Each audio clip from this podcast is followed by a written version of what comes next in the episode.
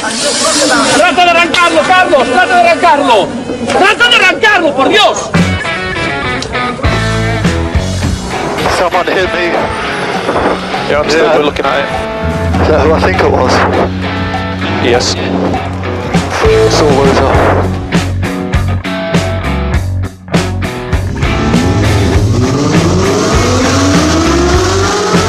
Izquierda buena más ojo corta, se cierra poco. Corta, no cortar. Para izquierda rápida. Para derecha buena más, se cierra poco. Para izquierda buena más, se abre. Acaba buena más, se abre. Sasar. Para derecha buena más, no cortar. Para izquierda rápida, ojo, se abre. Para uno. Derecha rápida, ojo, con fe. Rápida, ojo, con fe. Acaba rápida menos.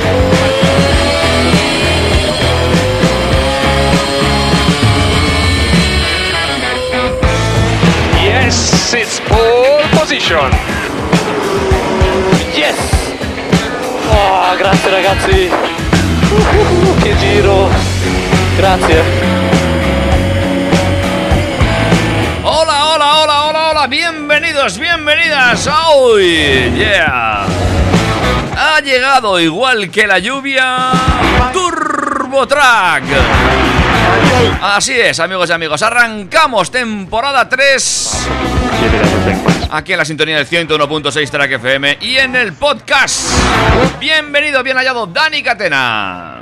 Muy buenas tardes David, qué ganas tenía yo de volver como las hojas del otoño al suelo, que madre mía como nos ha caído de golpe como un jarro de agua fría. Nunca mejor dicho. Literal además. Sí, sí.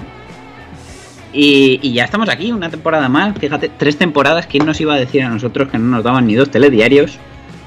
Que íbamos a estar aquí y además mira, como te, voy a intentar, ya que empezamos de nuevo, contar los programas bien. Hoy es el 1, MK1. O MK1. un- Lo voy a ir apuntando así este año en los podcasts. MK1. Muy bien, muy bien. Eso, a ver si, si vamos introduciendo cambios. Le hacemos un leve restyling al programa para que sea un poquito más atractivo. Y, y bueno, pues ya tenía yo ganas de estar aquí en las ondas hercianas contándole a, a toda la gente las novedades y todo lo que vemos del mundo del motor. Que anda que no han pasado cosas este verano. Hombre, vamos, podemos empezar no por podemos tu- ni hacer resumen siquiera. Sí, sí, te, iba a decir eso, que podíamos empezar incluso por tu vida personal, pero casi que lo vamos a dejar, ¿eh? Bueno, mi, mi- mi vida personal ahora se resume en biberones y pañales. o sea que ¡Oh, tampoco- qué bonito! ¿Todo bien? ¿Todo ahí ok? Todo bien, todo bien, puntualmente. Tanto los biberones como los pañales. Bueno, pues no- nos alegramos, ¿eh? Nos alegramos mucho de que todo vaya ahí y eh, correctamente como tiene que ir. Sobre ruedas, nunca mejor dicho. Sobre ruedas, sobre ruedas. Luego, lo que pasa que sí que ahora estoy en un momento que igual un día de estos puedo hacer un programa especial sobre sistemas de retención infantil. ¡Ah, mira qué interesante! Muy bien, muy bien. Y sobre cómo plegar la, la silla y, a- y optimizar el espacio del maletero también, ¿no? Eso ya lo he explicado en Instagram y ya he demostrado que aunque todo el mundo se compre un tráiler cuando es padre, pues yo, me compro el coche más pequeño que había en el mercado. Y te, y te sirve, te hace la función. Y me sirve y me hace la función. Incluso te puedes ir de compras. Vamos. Muy bien. Eh, ¿Nos metemos en harina o hablamos de lo nuestro? Eh, bueno, como quieras. ¿Tú te has hecho algún restyling en tu vida personal? Nada, la mía... Soy un clásico, ya sabes. Eres muy Volkswagen. Si algo Eh. funciona, no lo toques. Eso es, eso es. Y incluso si no funciona, por miedo a que se estropee más. Eso, eso es muy Murphy, ¿eh? De no lo toques porque si lo tocas irá peor. Pues sí, así soy yo, así soy yo, amigos. Estoy en esta fase de mi vida ahora mismo. Bueno, se agradece la estabilidad y poner el control de crucero de vez en cuando para que todo siga al mismo ritmo. Eso es, ahí estoy yo. Ahora estoy en modo control de crucero. Muy, muy bien explicado. Sí, lo único que no sé si es adaptativo, entonces a ver si te vas a encontrar con algo y no se va a frenar. A veces es- tengo miedo de estrellarme, sí. Igual muy poco a lo loco. Oye, un, po- un poco a lo loco eh, vuelve la DGT. Ay, cómo me gusta, cómo echaba de menos esta sección, la DGT. Bueno, es que la DGT... est- Estamos, que sepáis, queridos oyentes, pico y pala, a ver si nos dejan grabar un especial desde las oficinas de la DGT. Sería muy interesante eso. Ahora, como está todo cerrado, pues no. Cuéntame, cuéntame qué ocurre con la DGT. Pues nos alertan sobre el último timo de multas falsas. Ah, pues muy interesante. Ya, ya no tengo bastante con las de verdad como para pagar también las falsas. Hombre, porque además también nos van a recordar el peaje de conducir por donde nos salga de ahí. Y eh, luego ya una vez que salgamos de la DGT hablaremos del siniestro total al negocio perfecto y viceversa. Mm, esto puede ser muy interesante. Esto tiene tomate. Volveremos al tema multas, ya que MG ha salvado a Volkswagen de una buena. Seguiremos con Volkswagen, que se marca otro cero en su casillero. Ya tenemos aquí el ID4, como dicen ellos, ID4. Lo he visto, lo he visto, precioso. Eh, los voltios no bajan. Tenemos el nuevo Opel Mokka E, del que ya hablamos del concept car y de cuando se presentó la temporada pasada. Pues ya está, vamos, ya tenemos precios, ya se puede configurar en la web de Opel. Os vamos a contar todo. Vamos a seguir en corriente continua porque hemos visto el Dacia Spring, que suponemos que lo tendremos en Spring de 2021. Y eh, como ya habremos hablado bastante de eléctricos para ese punto, pues eh, sacaremos a Porsche a la palestra. Ah, muy bien, ¿eh? Ahí pasamos de, de ahorrar combustible a gastarlo todo, como me gusta. O no, quién sabe. Pero bueno. Eh, viene Hyundai que con una de sus novedades gordas que se apuntan al cambio con el nuevo i30N y vamos, todavía no vamos a hablar del Tucson porque bastante ha dado que hablar estas semanas pasadas y ya han hablado mucho todos los medios de ello. Y eh, cerraremos con Peugeot, que el 508 más picante se apellida PSE. Mm, Esta, esta no me la sabía. Venga, pues eh, si te parece, hacemos un break musical y arrancamos ya a tope de power con todo esto.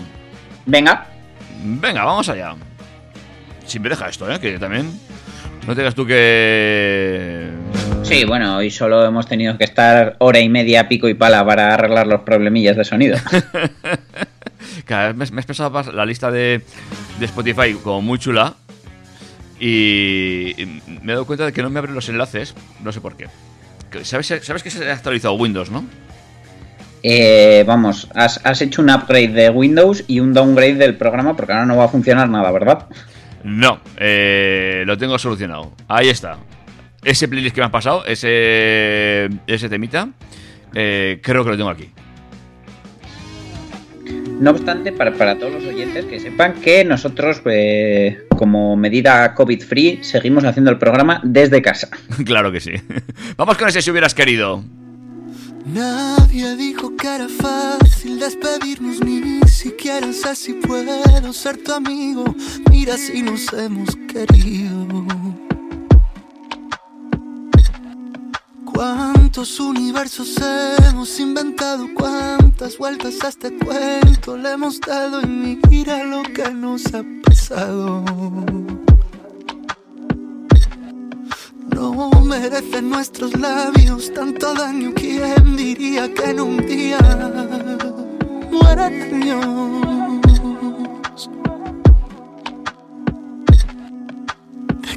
te has enamorado? Si todo lo que soy nunca te ha gustado. Teníamos destino yendo separados. Ya lo veo claro. Pude ver lugares bonitos Pude imaginarlo contigo. Hubiera caminado descalzo y con frío. Si hubieras querido, imaginarlo contigo. Hubiera caminado descalzo y con frío. Si hubieras querido.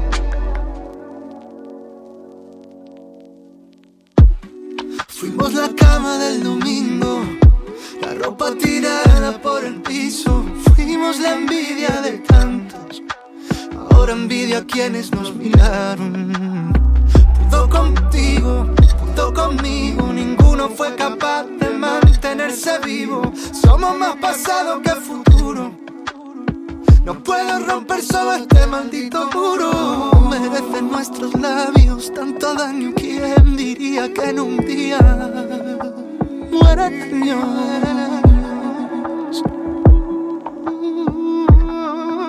¿De quién te has enamorado? Si todo lo que soy nunca te ha gustado, teníamos destino yendo separados. Ya lo veo claro.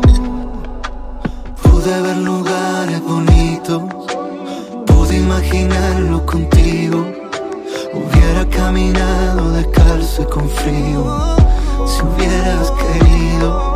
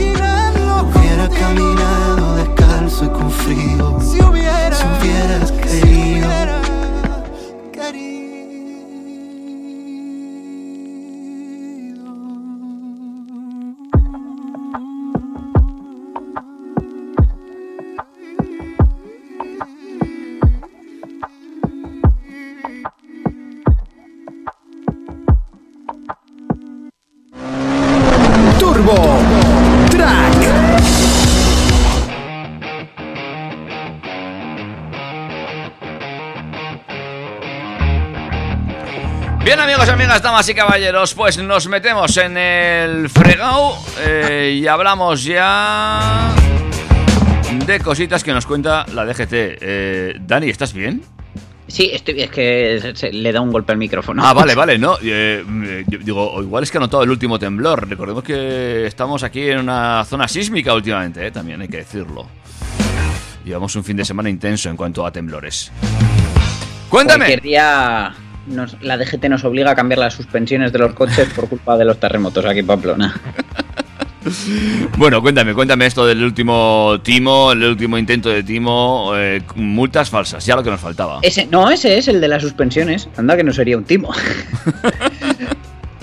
bueno, vamos allá. La Dirección General de Tráfico ha vuelto a alertar sobre un presunto fraude informático consistente en suplantar su imagen corporativa para hacer llegar por correo notificaciones falsas de multas a los conductores. Vamos, el típico phishing que hacen también con los bancos, con Movistar y con todas las compañías, pues ahora lo hacen también con la DGT Joder. que te llega un correo con una supuesta dirección de la DGT como remitente y el pago de una multa como asunto.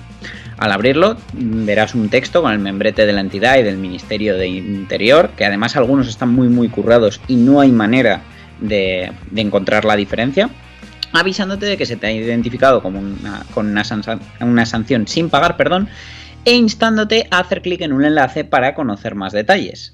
Si accedes al enlace se descarga automáticamente un malware, un programa malicioso que te ayuda a robar información del usuario de tu propio equipo.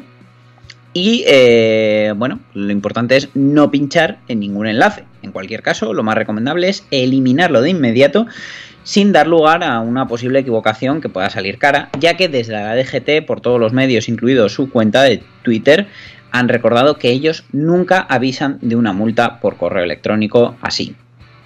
Es cierto, ¿eh? Eh, hay que tener mucho cuidado con los correos electrónicos. Estamos cada vez más acostumbrados a trabajar electrónicamente. Y bueno, hay que recordar que las, accion- las sanciones eh, de ningún organismo se reciben por correo electrónico. No, no, para eso seguimos teniendo el correo certificado, que por cierto el otro día recibí yo una carta certificada por la tarde, que aquí están ampliando horarios ya todo el mundo. Sí, sí. Bueno, pues estaremos muy atentos a ese correo que evidentemente lo que habría que hacer es eliminarlo mm, inmediatamente de la bandeja de entrada. Y si tienes cualquier tipo de duda, siempre puedes recurrir al tablón edictal de sanciones, TESTRA, que permite comprobar si existen procedimientos sancionadores abiertos introduciendo matrícula, DNI o nombre y apellidos. Y no salimos de la DGT, ¿no? No, no salimos de la DGT porque, por lo que sí puedes tener una multa completamente real, es con eh, circular por el carril derecho. Oh, oh, espera, espera. es- Esto, esto vamos a decirlo despacio, eh, porque yo tengo una que le encanta conducir por la derecha. Eh, No nos estará oyendo ahora mismo. Es probable que sí. Cué- Cuéntale, cuéntale.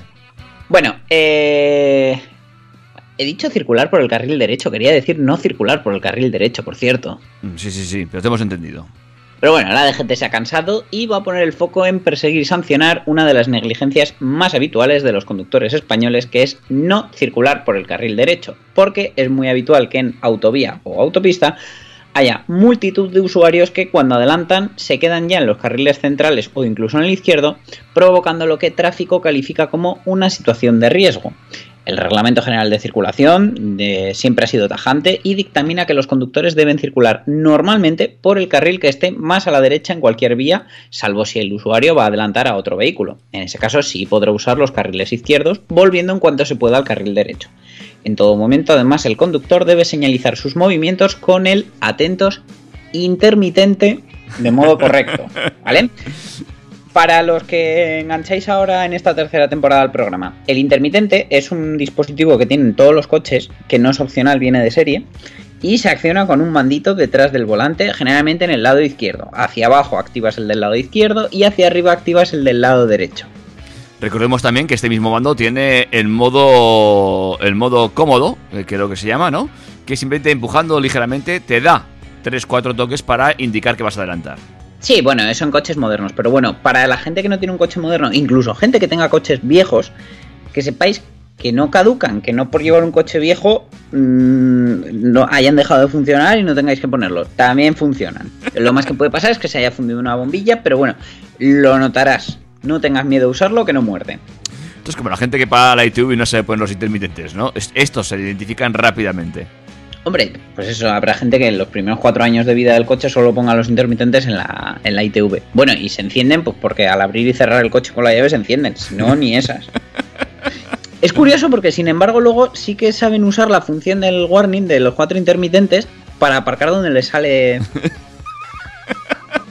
de sus ganas. Sí, cierto, cierto. Solo es el mismo tipo de conductor, es correcto. Oye, ¿y sabes cuánto te puede costar la gracia? ¿Cuál, cuál es el peaje de ir Ah. por el carril que te dé la gana? Dímelo, dímelo, díselo, díselo. 200 euritos. Uno detrás de otro. Pues imagina, si cada vez que vemos a alguien que no pone un intermitente nos dieran no 200, 2 euros, yo ahora mismo estaría comiendo croquetas en mi yate. Es cierto, eh, es cierto. Eh, 200 euros de multa por eh, utilizar incorrectamente el carril de la izquierda. Eh, a ver si tomamos nota. ¿Hay puntos para esto también? Eh, de momento no, pero supongo que los meterán más tarde o más temprano. Bueno, pues la DGT que se va a poner las pilas con esto de circular por el carril izquierdo. Nos recuerda una vez más que el que tenemos que utilizar es siempre el de la derecha, el de más a la derecha posible, y que el izquierdo solo son para adelantar, sobrepasar o para quizás tomar una vía alternativa, nada más. David enseña, David divierte y David presenta TurboTrack. Mis ratos libres. Oye, cerramos bloques si te parece. Esta vez en vez de con la DGT, con la Guardia Civil. Ahí va, ¿qué me han hecho? Pues han desarticulado una, una organización, no- bueno, igual es la desorganización, pero bueno, yo tengo que decir que era una organización delictiva y ha detenido a 14 personas que se dedicaban a estafar a compañías de seguros con la importación de vehículos de lujo. El engaño era muy simple, importaban coches siniestrados a precio de chatarra y simulaban accidentes de tráfico con esos coches que ya estaban siniestrados para que el seguro pagase la reparación. Luego un concesionario o multimarca, no sabemos, se encargaba de vender esos coches reparados con garantía de la marca y sin que quedase constancia de la existencia del siniestro, lo que duplicaba las ganancias y convertía la estafa en un negocio redondo. Porque vamos a ver, si me dices que le estafa a la compañía el, el- la pasta del, del siniestro y se queda ahí, bueno, pero es que después de sacarles la pasta del siniestro aún vendían el coche. Muy fuerte, ¿no? Sí, sí, esta peña estaba sentada en Burgos y Valladolid y eh, pues eso incrementaba los beneficios mediante la falsificación de los documentos de los vehículos y la defraudación de impuestos, pudiendo haber estafado más de 100.000 euros a varias compañías de seguros y defraudando a Hacienda Pública unos 500.000 euros. Bueno, bueno, bueno, no está nada mal. Vaya chiringuito tenían montado esta gente. Aparte... Sí, sí, en su parque móvil se han intervenido 14 vehículos de alta gama, entre los que hay dos Porsche Cayenne, un Porsche Macan, un Panamera, varios BMW, un Audi, un Mercedes y hasta un Mitsubishi Montero, entre otros. Bueno, aparte de eso, que te iba a decir que no, no elegían mm, coches cualquiera, ¿no? No, hombre, pero se ve que tenían más margen de beneficio con estos. Ujú. Al final, quien destapó todo fue una de las compañías aseguradoras que les denunció y eh, en la denuncia informaban de un posible fraude mediante partes de accidente con vehículos de lujo que portaban matrículas temporales de empresa, casualmente. Continuando con las investigaciones, se pudo determinar la existencia de una organización que adquiría vehículos de lujo siniestrados en otros países de la Unión Europea, muchos declarados siniestro total, porque aquí en España yo creo que no se hace, pero en otros países cuando un coche tiene un accidente grave, se declara como que ha sido siniestro total y eso aparece en la documentación del coche durante toda la vida. Aunque lo arregles y lo vuelvas a vender, vamos, mm, de, de buena fe y tú como dueño del coche y- y sin traspasarlo de manos. Vale, vale, vale. Fíjate que yo pensaba que un coche que de una se, se había dado siniestro total de- debería no ser eh, reparado. Es decir, bueno, pues ya está. Quiero decir que si alguien, un perito, ha dado un coche como siniestro total es porque mm, algo ha pasado ahí, ¿no? Bueno, eh, yo en mi caso particular tuve un siniestro total y, y reparé el coche, pero vamos, reparé el coche para, para quedármelo yo Sí, y, sí. Y bajo decisión mía. La, un acuerdo que llegué yo con la aseguradora que en lugar de repararme el coche, pues me daban un dinero y con ese dinero yo lo reparé. Pero, pero sí, en otros países se, se marca como siniestro total y ese coche no debería volver a circulación. Eh, me imagino que esta organización contaría con la ayuda de algún perito también, ¿no? Para hacer todas estas trampas. Pues digo yo que sí, pero bueno, en, dentro de la organización es que estaban dos propietarios de, de uno de los talleres donde reparaban y luego vendían esos coches. Eh, hay mucho fraude últimamente con el tema de los seguros, ¿eh? Al loro, porque los, eh, las fuerzas de seguridad se están poniendo al, al tanto con esto, ¿eh? Están vigilando muy mucho. Hombre, al final es, está muy claro, cuando pasamos por un periodo de crisis o que escasea de alguna manera la pasta, la gente, vamos, le saca punta a lo que puede. ¿Acabamos así el bloque, pues? Venga, lo acabamos, ponme un poquito de música y vamos al siguiente. A ver si esta que me has elegido es un poquito más animada, ¿eh? Que desde que te ha entrado ahí el rollo paternidad, eh, claro. Que no, que es que es que es la canción nueva de Pablo Alborán que como es novedad y en TurboTrack hay que hablar de novedades, pues, pues la he metido, pero ni la había escuchado. Ah. Es una canción muy bonita, pero Bueno. muy tranquila. Muy, muy tranquila. Vamos a ver a dónde nos lleva este a dónde van. Seguimos en TurboTrack. ¿A dónde van a parar los besos cuando se dan? Pa' darles vida de nuevo y quitarles el miedo a perder. Intentar curarles la herida de ayer y dárselos a alguien que los quiera aceptar pa' que no vuelva a pasar. No sé cómo hacer para que me crean, pues un día les prometí que no los regalaría, pero te los di a ti. Yo no decido por ellos, ellos deciden por mí. Es el precio del error que cometí. Solo soy culpable yo de dártelos. Estoy confundido pero arrepentido no. Contigo aprendido cuando no has correspondido. Lo que duele un amor, busco una explicación. ¿A dónde van? A parar los besos cuando se dan. Los te quiero que no supiste aceptar. Y las miradas que no devolviste más. Intento averiguar. ¿A dónde van? A parar los besos cuando se dan. Los te quiero que no supiste aceptar. Y las miradas que no devolviste más, quiero recuperarlas. Dime pa' qué te quejas si tú me rechazaste. Dejaste claro, yo no era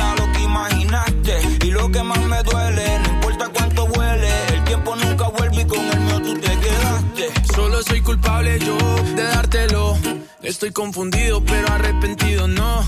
Contigo aprendido cuando no es correspondido. Lo que duele un amor. Busco una explicación. ¿A dónde van? A parar los besos cuando se dan. Los te quiero que no supiste aceptar.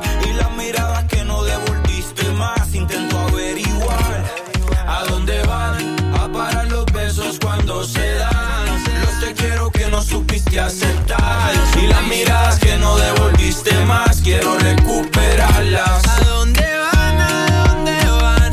¿A dónde van? ¿A dónde van? ¿A dónde van? ¿A dónde van? ¿A dónde van? A parar los besos cuando se dan. Los te quiero que no supiste aceptar. Y las miradas que no devolviste más. Intento averiguar. ¿A dónde van? A parar los besos cuando se dan. Te quiero que no supiste aceptar. Y las miradas que no devolviste más, quiero recuperarlas.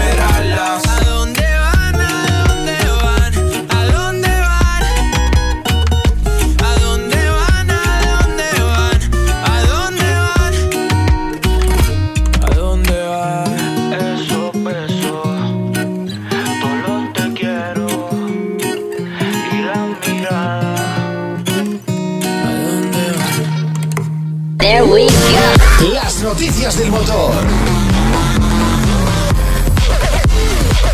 Las noticias del motor.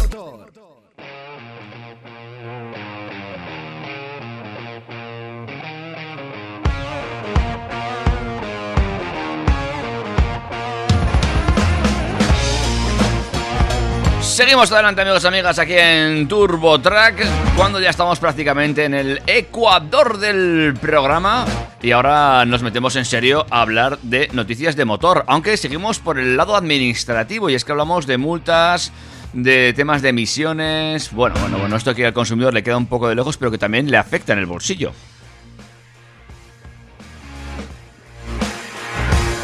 Perdona, Dani, que me, había equivocado de canal. eh, que digo que también le afectó esto al consumidor en el bolsillo, ¿verdad? Efectivamente, pero eh, vamos a ser un poquito salseros y vamos a hablar de matrimonios de conveniencia. Este sí que es un Por- matrimonio de conveniencia gordo, gordo. Efectivamente, dicen que echa la ley, echa la trampa y primero fue Fiat la que esquivó las grandes sanciones por exceso de emisiones de CO2 de la Unión Europea, uniéndose a Tesla para, para el cálculo de las emisiones medias de, de todos sus vehículos vendidos. Y esta vez ha sido el grupo Volkswagen quien se ha sumado a MG en su lista de marcas para compensar generosamente las, las elevadas cifras de las marcas de lujo, que son las que más penalizan ese matrimonio de conveniencia que se dio entre FCA, Fiat, Chrysler Automobile y Tesla para que los italianos escaparan de las grandes sanciones previstas por la Unión Europea, eh, superó las expectativas de hasta dónde podían llegar las marcas para, para esquivar estas multas. Porque jamás nadie se imaginó eh, ver en un mismo documento a Fiat y a Tesla. Eh, ahora se repite la historia. eh, ha sido el gigante alemán Volkswagen con MG con un acuerdo con una validez de tres años para escapar de esta multa con una fuerte compensación económica a las firmas de coches eléctricos con las que SAIC Motors, que es propiedad de MG, vende en Europa. Ya que, bueno, pues juntando un poquito todas las marcas, que sería eh, Audi, Audi Sport, Bugatti, Seat, Skoda, Volkswagen, SAIC Motor Europe y MG Motor, es eh, como consiguen dentro del mismo conglomerado dar unas emisiones lo suficientemente bajas como para escapar de esa multa que no obstante, como tú bien decías antes, se está repercutiendo ya en el precio de los coches porque estamos hablando de que todo lo que pase de media de 95 gramos de CO2 implica una multa de 95 euros por gramo. O sea, es que estamos hablando en algunos casos de multas de más de 200 millones de euros para algunas marcas. Una auténtica barbaridad que además esto, insisto, queda como muy lejos del consumidor, pero no se da cuenta que realmente sí repercute en él. La Unión Europea sigue apretando el, el grifo sobre las emisiones de CO2 y no sé hasta dónde vamos a llegar. Pero bueno, esto al final eh, ahora mismo va a traer una consecuencia clara y es que a la hora, por ejemplo, de hacer promociones y descuentos desde las marcas, eh, si tienen una versión hibridada o con una microhibridación o lo que sea, todos los descuentos y todas las campañas van a ir hacia, hacia ese tipo de motores y quien quiera un motor más contaminante que al final les penaliza a ellos más, pues, pues el consumidor lo va a pagar. Eh, Está claro, eh, es el mercado lo que, el que bueno, eh, es, es precisamente la legislación la que va a ir orientando el mercado hacia ese tipo de coches. Aunque luego ya veremos también cómo queda el tema de la electrificación. No sé yo, no lo tengo del todo claro, eh, fíjate, por algunas cositas que estoy viendo este verano.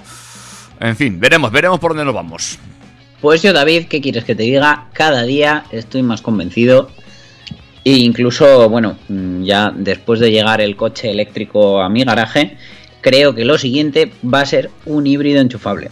No, no, si yo no te digo que no esté bien y que para el consumidor final, para ti, eh, ahí estoy totalmente de acuerdo. Está claro que es un, es un, es un alivio, está, es- el coche es práctico, al final funciona, pero a nivel de CO2 eh, nos estamos quizás equivocando el tiro, ¿eh? es una sensación que tengo. ¿eh? Ya, ya te lo explicaré en otro programa porque este, como llevamos mucho tiempo sin hablar de nada, pues claro, hay que hablar de muchas cosas. Y siguiendo con la electrificación, hablamos del nuevo, eh, del nuevo eléctrico del grupo Volkswagen, nunca mejor dicho. El ID4, efectivamente. Eh, ya tenemos aquí, ya se ha presentado, se han visto imágenes oficiales. En breve va a comenzar la preventa aquí en España.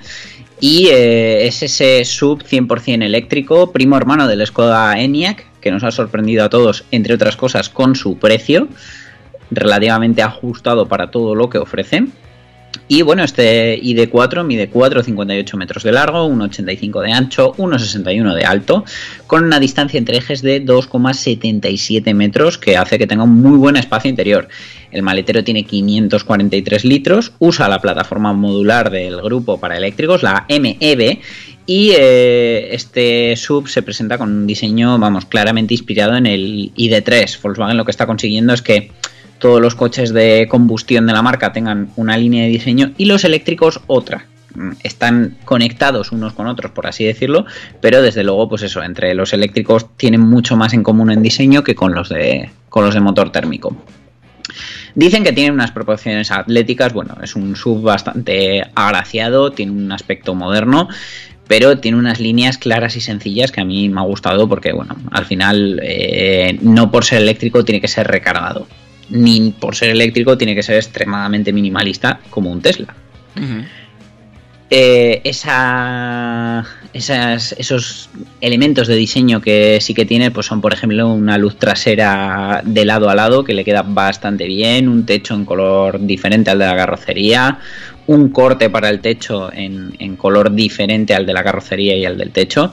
Y luego sí que por dentro yo tengo que decir que pese a que viene muy bien equipado, puede llevar pantallas de hasta 12 pulgadas, tiene asistentes virtuales, por supuesto toda la conectividad de CarPlay, Android Auto, MirrorLink, etcétera.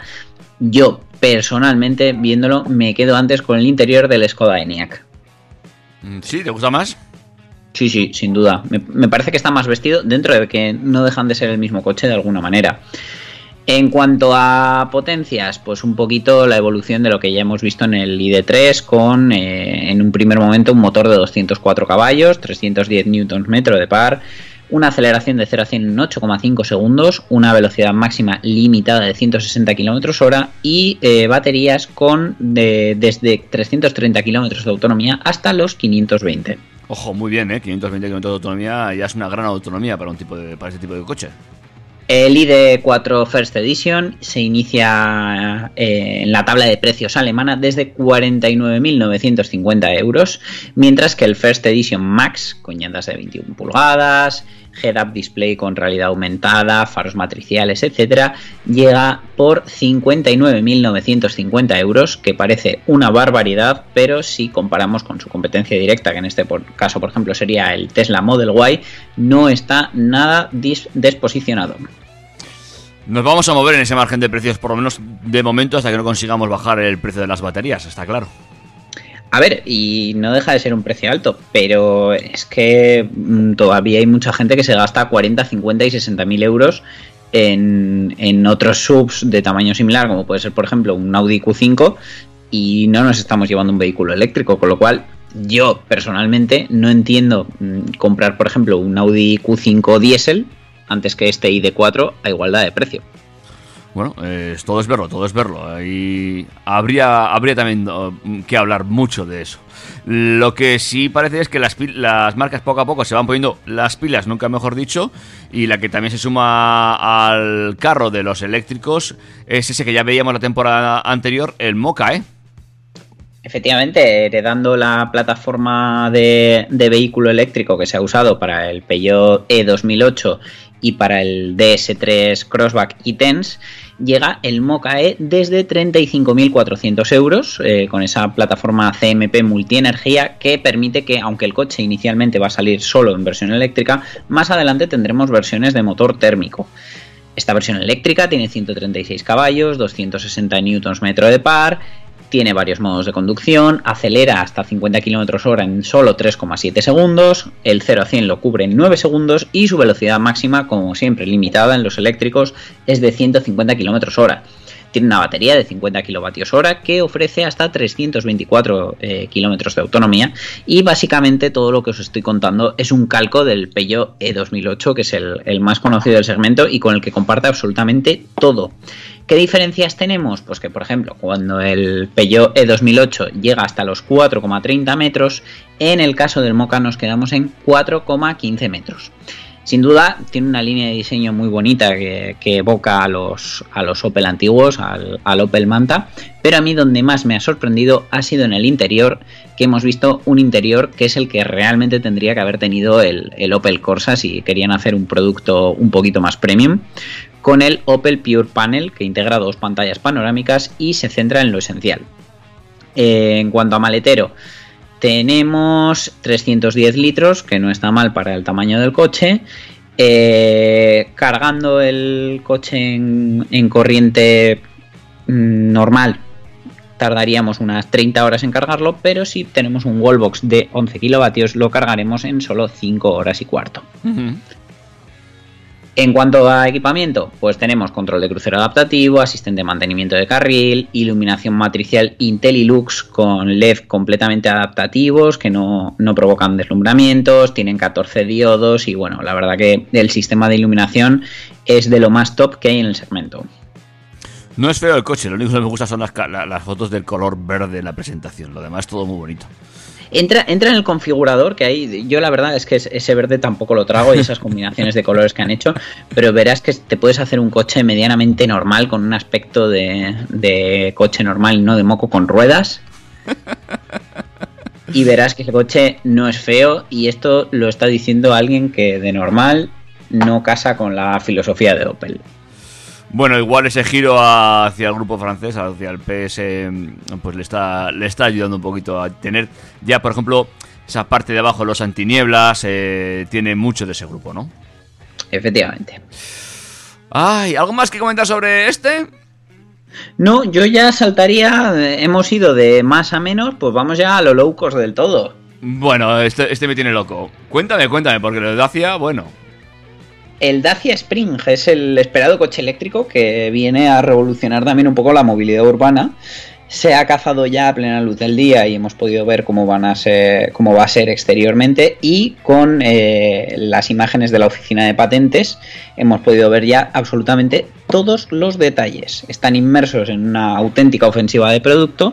Van a lanzar un montón de coches nuevos, pero sin duda el Dacia Spring va a ser un punto clave ya que bueno, eh, es un desarrollo compartido con el mercado chino y eh, lo que han hecho para abaratar costes es coger un modelo disponible mm, en la, en la división china y hacerlo europeo con mecánica eléctrica.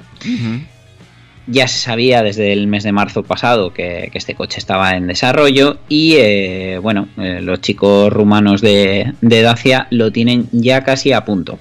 Mecánicamente va a ser muy sencillito, una batería de 26,8 kilovatios, un motor de 33 kilovatios, que son 45 caballos, y una autonomía que rondará los 250 kilómetros. Eso sí, con la potencia del motor y el tamaño del coche, pues eh, está claro que su hábitat natural van a ser las ciudades, pero sin duda va a ser un coche que va a dar mucho, mucho que hablar. Claro, porque lo que eh, entendemos que vendrá Dacia a hacer con este producto es romper el mercado del eléctrico urbano. Eh, sí, yo supongo que este coche sin ayudas valdrá 15.000 euros o menos. Sin Con ayuda. lo cual, mm, si haces carretera no, pero si tu ámbito es ciudad, mm, no vas a tener sentido, no va a tener sentido comprarte otro coche de esa gama de precio que no sea eléctrico. Estamos, volvemos a lo que decíamos antes de- del ID4 y un Audi Q5, por ejemplo. Sí, sí, sí. ¿Para qué te vas a comprar un Clio de gasolina del mismo precio si no sales de ciudad? Si Dacia te está ofreciendo una opción eléctrica, que al final, pues bueno, tiene muchas otras ventajas. Eh, no hay fecha, ¿no? De llegada, bueno, 2021, ¿verdad? Se presenta antes de fin de año de manera oficial del todo y probablemente haya hasta precios, pero hasta, la, hasta el primer trimestre del año que viene no, no veremos Springs por la calle. Madre mía. Oye, ¿hacemos un break antes de hablar de gasolina? Bueno, no sé yo si vamos a hablar de gasolina, Ay, pero sí, Dios. hacemos un break. Ay, Dios. No me digas eso, ¿eh? Que me estás asustando, que es Porsche. No te preocupes, a la vuelta hazme un break musical y a la vuelta hablamos de Porsche, que sé que tienes ganas. Amigos y amigas, esto es Turbo Track.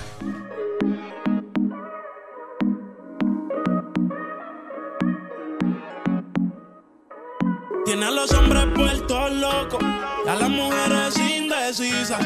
Y no la culpa es que cualquiera va a caer con su sonrisa. Solo con un beso ella me hipnotizó. No puedo olvidarme de lo que pasó.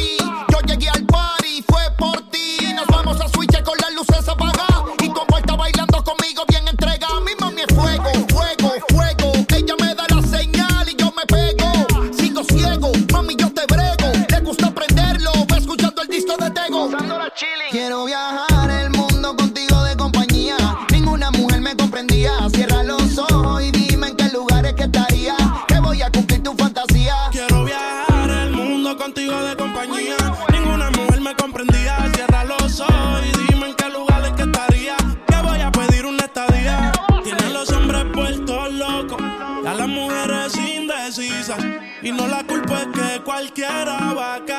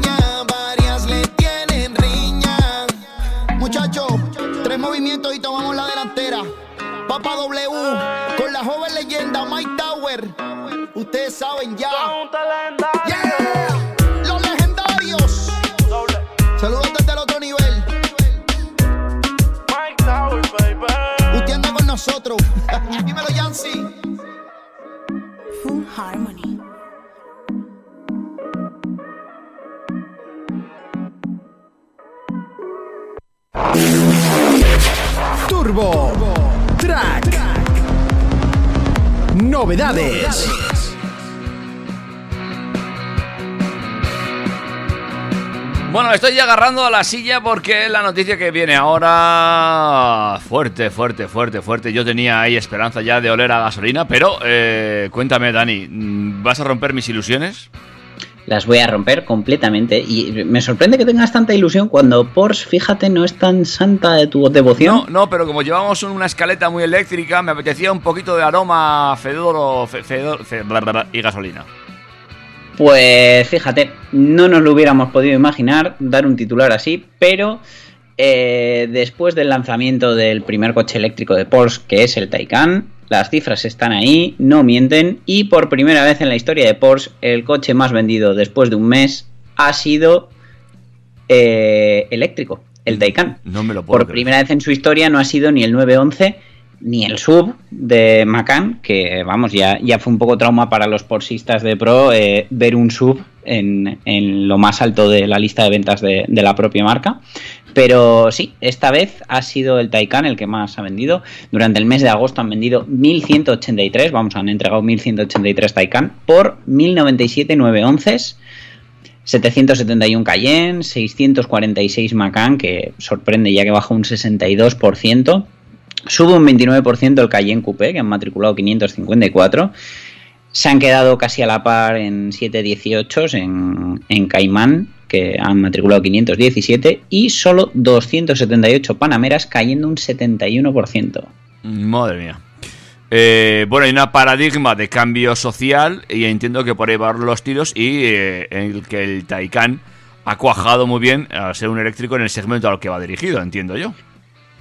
Es un segmento en el que se pueden permitir hacer una inversión un poquito mayor y el Taycan, pues bueno, ofrece todo lo que alguien con dinero y que quiera un coche eléctrico puede, puede querer. Eh, desde luego, viendo estas cifras de ventas, pues eh, no nos extraña que la gama del Taycan mm, se expanda y eh, en breve llegue el Taycan Cross Turismo, que bueno, se está retrasando por, por parte de Porsche, pues suponemos que por la pandemia y alguna cosa adicional, pero eh, va a llegar eso, esa especie de familiar de Surin Break eh, de cuatro puertas sobre la base del Taycan. Eh, desde luego, vamos, nos hemos quedado todos a cuadros, pero en el segmento en el que se, en el que se mueve realmente tampoco es tan, tan extraño que esto esté sucediendo. Bueno, pero yo, yo no sé por qué pensaba que los amantes de la marca Porsche les iba a costar más aceptar la entrada del eléctrico, pero mira, no, ahí están. Pero ¿sabes qué pasa? Que con el Taycan han sacado un producto que tú puedes tener un 911 en el garaje para los fines de semana y un Taycan para todos los días, en Sí lugar que de comprarte, hombre, sí, pues no, yo no, sé, No quería decírtelo yo. un lo- Audi A7 o algo similar. Digo que no es lo que es lo que te iba a decir yo, yo es lo que tengo. Para entre semana uso 1911 y luego ya pues los miércoles por la tarde el Taycan. Claro.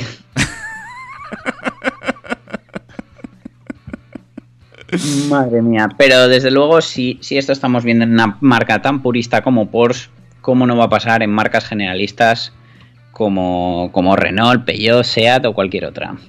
Pero eh, no sé, igual es una sensación, o igual es la falta de producto. Quizá a las marcas generalistas le está costando entrar más eléctrico, quizás sea por el incremento del precio. Hombre, evidentemente un, un Porsche es mucho menos sensible a, a una subida de precio que un Renault, Quiero decir, si tú estás vendiendo un Porsche en 100.000 euros con motor de gasolina y lo ofreces en eléctrico por 115.000, probablemente el cliente te lo compre.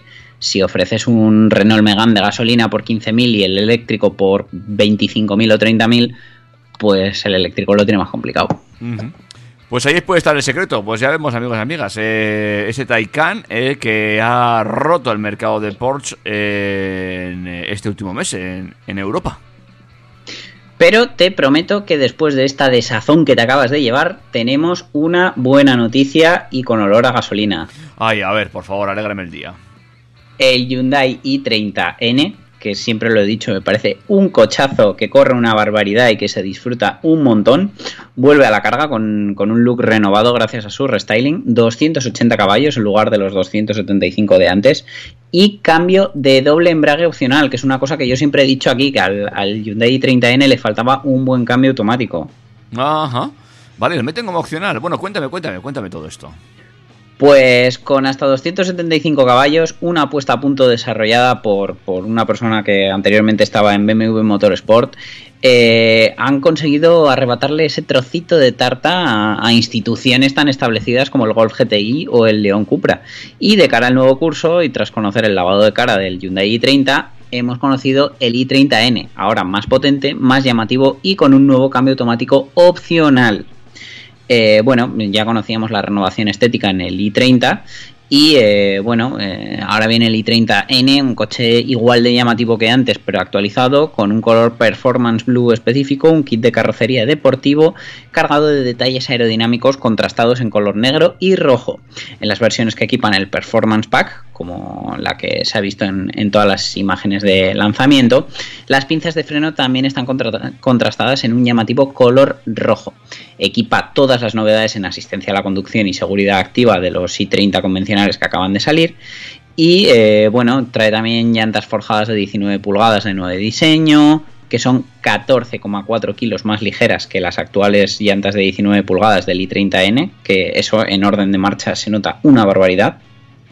Estas llantas vienen calzadas con neumáticos Michelin Pilot Super Sport y opcionalmente pueden montar unos Pirelli P0 desarrollados específicamente para el i30N. Solo con ese detalle ya nos hacemos una idea de la pasta que ha invertido Hyundai en desarrollar este coche y que este coche transmita todo lo que, lo que quiere el cliente. En el interior no hay grandes cambios respecto al i30N que ya conocíamos. Eh, sí que monta el nuevo sistema de infoentretenimiento con pantalla de 10,25 pulgadas.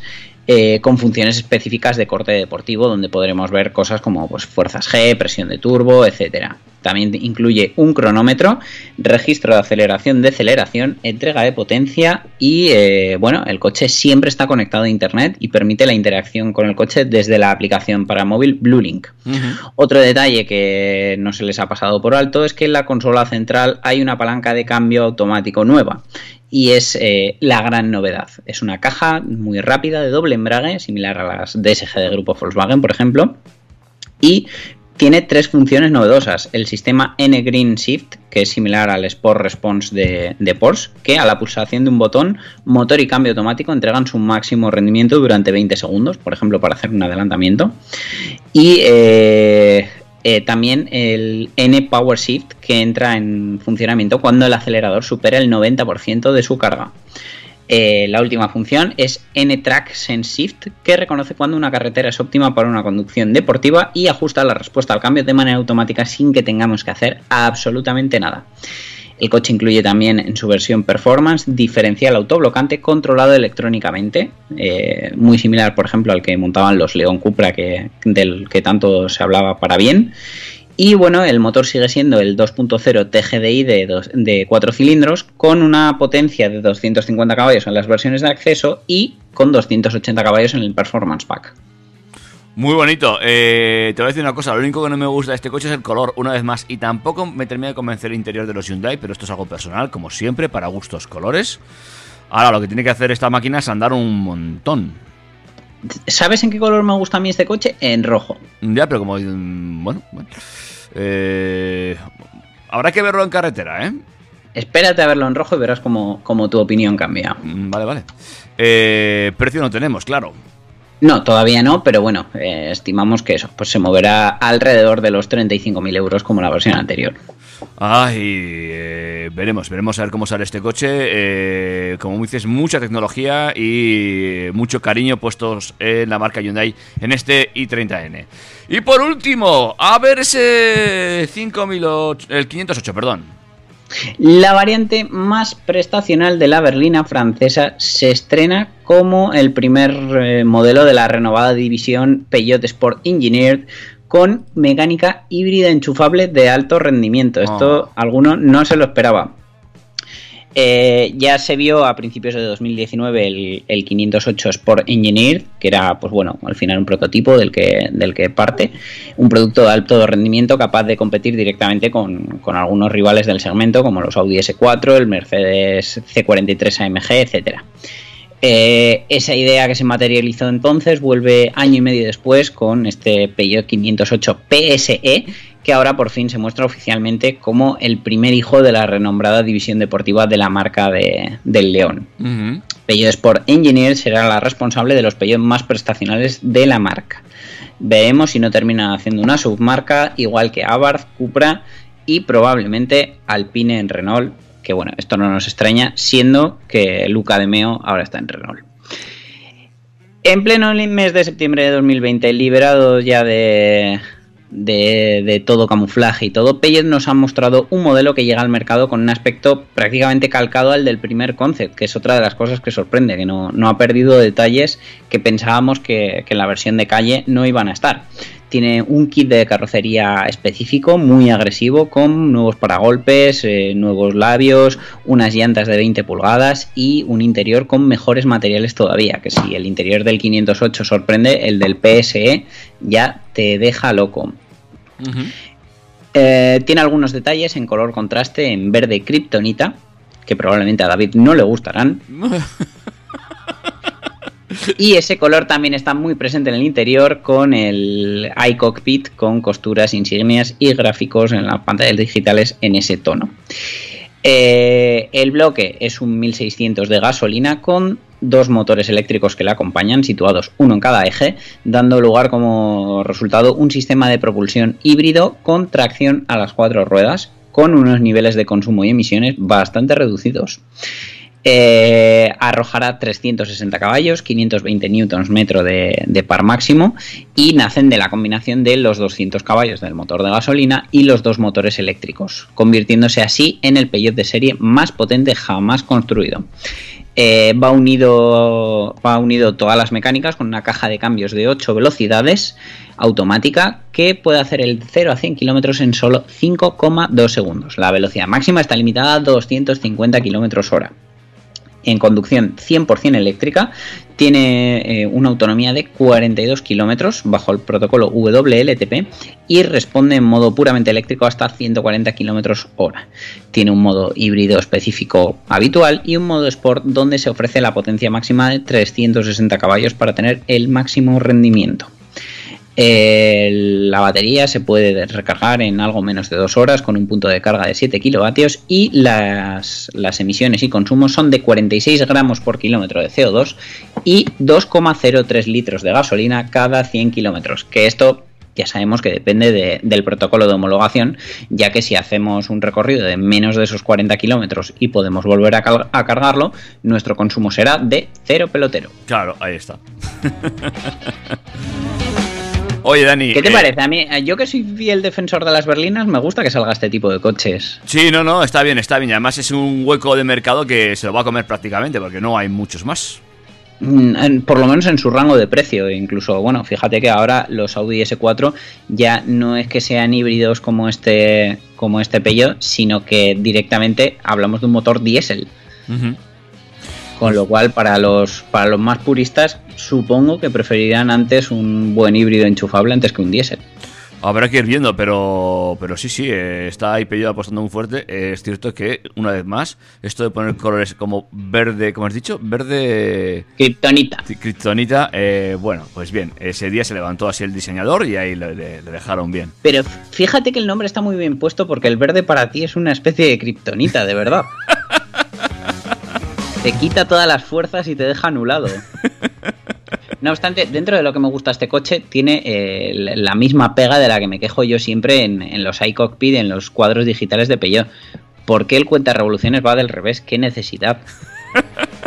¿Qué ganas de alimentarme el TOC? Dani, te tengo que dejar. Pues nada, yo aquí sigo con mi TOC viendo relojes del revés. Eh, nos vemos en el MK2. En el MK2 y en las redes sociales que estamos en Instagram con arroba turbotrackfm. Y en eh, Facebook también.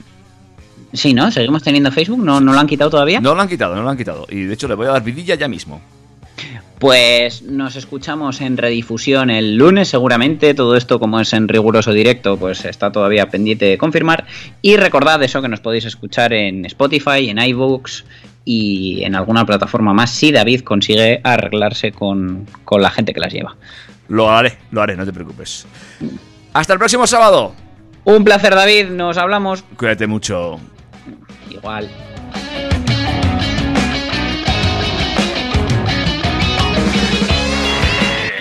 Macho, yo no sé tú, pero yo me lo paso muy bien, macho.